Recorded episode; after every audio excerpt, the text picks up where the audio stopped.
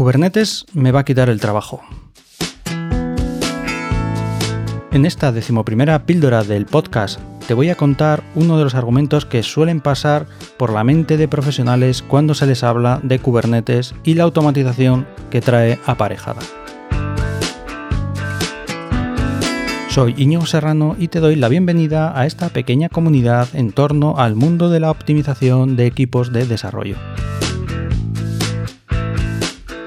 Claro, cuando tú vas eh, a, un, a, un, profesional y le empiezas a hablar de todas estas herramientas, de contenedores, de Kubernetes, de OpenShift y todo lo que, lo que llevan aparejado, que básicamente por mucho que se diga que Kubernetes es un orquestador, que efectivamente lo es, realmente lo que acabas consiguiendo es automatización de la infraestructura, eh, lógicamente hay gente eh, que empieza a, preocuparse por, su puesto de trabajo.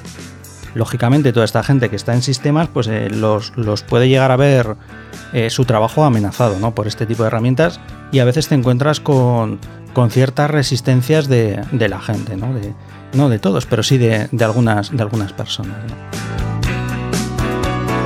Claro, si tú vas con un, con un discurso de que los equipos de desarrollo van a poder desplegar en, producción, que van a poder gestionar todo esto que, va también de la mano del, DevOps, de que todo está más automatizado, etcétera, etcétera, pues lógicamente eso eh, puede resultar un poco, un poco desafiante para, cierta gente.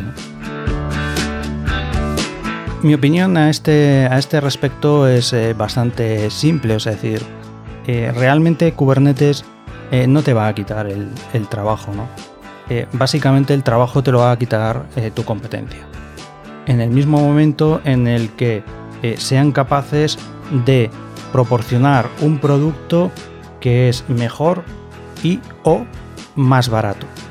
En ese momento sí que tienes que que ver peligrar tu, puesto de trabajo.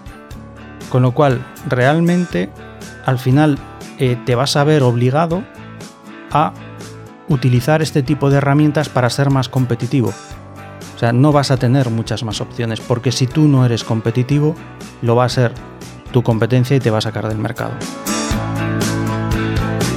Lo que sí que es cierto es que Kubernetes lo que eh, va a conseguir o va a, conseguir o a propiciar es que haya un cambio en el trabajo que realizan la, gente de, sistemas. Porque claro, en el momento en el que tú tienes automatizado eh, el, despliegue de una instancia de, tu servidor de aplicaciones o, de la infraestructura que tú, que tú quieras, eh, software, eh, realmente, claro, la tarea de un operador ya no va a ser entrar a un servidor, a una máquina, a un servidor de aplicaciones a arreglar tal o cual problema que se que se ha encontrado. Porque en un momento en el que, sobre todo si, implementas lo que sería el autoescalado, en el cual el propio Kubernetes puede crear o borrar instancias eh, según su, criterio para dar eh, cumplimiento al estado deseado que tú le has indicado, te puedes encontrar que lo que has hecho en, una instancia, esa instancia desaparece y lo que hace es crear una instancia nueva cuando le conviene en base a una plantilla. Lo que sí que es cierto es que eh, va a haber un cambio de, como decía, entrar en esas máquinas a realmente lo que va a tener que hacer la gente de sistemas es modificar la plantilla. Si encuentra un error, va a tener que modificar esa plantilla para que eh, luego, cuando se creen instancias nuevas, o realmente eh, una vez que tienes la plantilla arreglada, lo que haces es un rolling, empiezas a tirar, a levantar instancias nuevas con la plantilla corregida y vas matando las, las instancias que están viejas, que están con, con el error. ¿no? Con lo cual, no es tanto que desaparezca el trabajo, sino que hay un cambio en, la, en el trabajo que tienes que realizar. Lógicamente, en el momento en el que tú automatizas eh, tareas, eh, hay un perfil que sí puede verse un poco perjudicado, que es la gente que tenga o que pueda aportar un valor menor.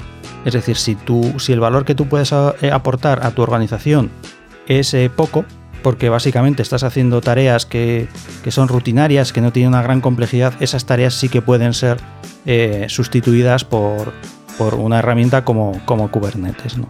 En el sentido de que lo que puede hacer es automatizar. Y ese trabajo que tú estás haciendo, pues puede ser que no, que no se necesite que lo haga una persona y lo haga una herramienta eh, que, que, lo va a hacer más, más económicamente.